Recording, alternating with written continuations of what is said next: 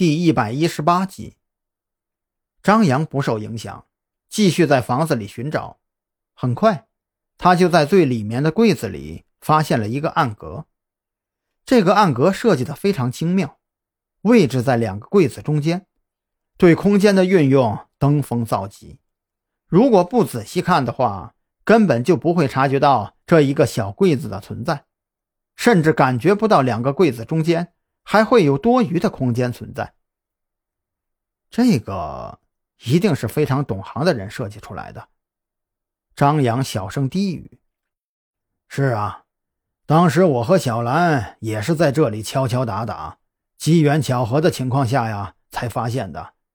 啊，你看，无论从左边还是从右边看，好像中间呀都不存在这样一个空间。但事实呢？”却是这里多出来这样一个小柜子。赵军轻车熟路，将这个柜子打开，里面的空间不大，但却是空的。赵军接着解释道：“这里面原来放着两支枪，一支是已经分解了的突击步枪，还有一支是手枪，都是境外的货，查不到来源。很显然，这么敏感的东西一经发现。”就已经被李栋的人带走了。张扬没有细问，这不是他的职权范围。这个柜子的存在提醒了我，薛二或者那个军师身边应该有一个非常懂得合理利用空间的人。他既然能弄出来这样一个柜子，那么这栋房子里会不会也存在这样的空间呢？我的意思是，一个看似不存在，但事实上却客观存在。能够藏人的地方。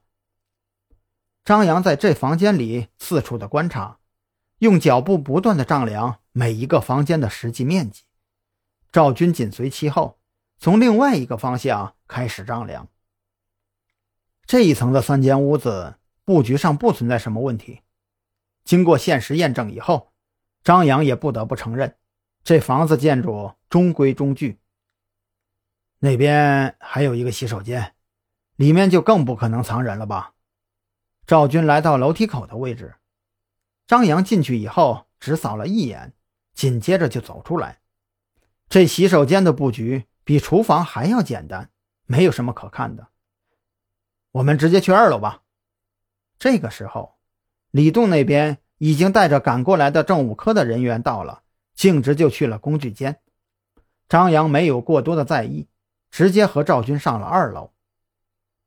进入二楼的空间，张扬紧接着就捂住了口鼻，这里的味道实在是太难闻了。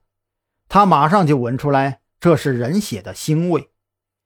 人血的味道与其他物种有着明显的不同，如果经常接触的话，还是很容易辨别的。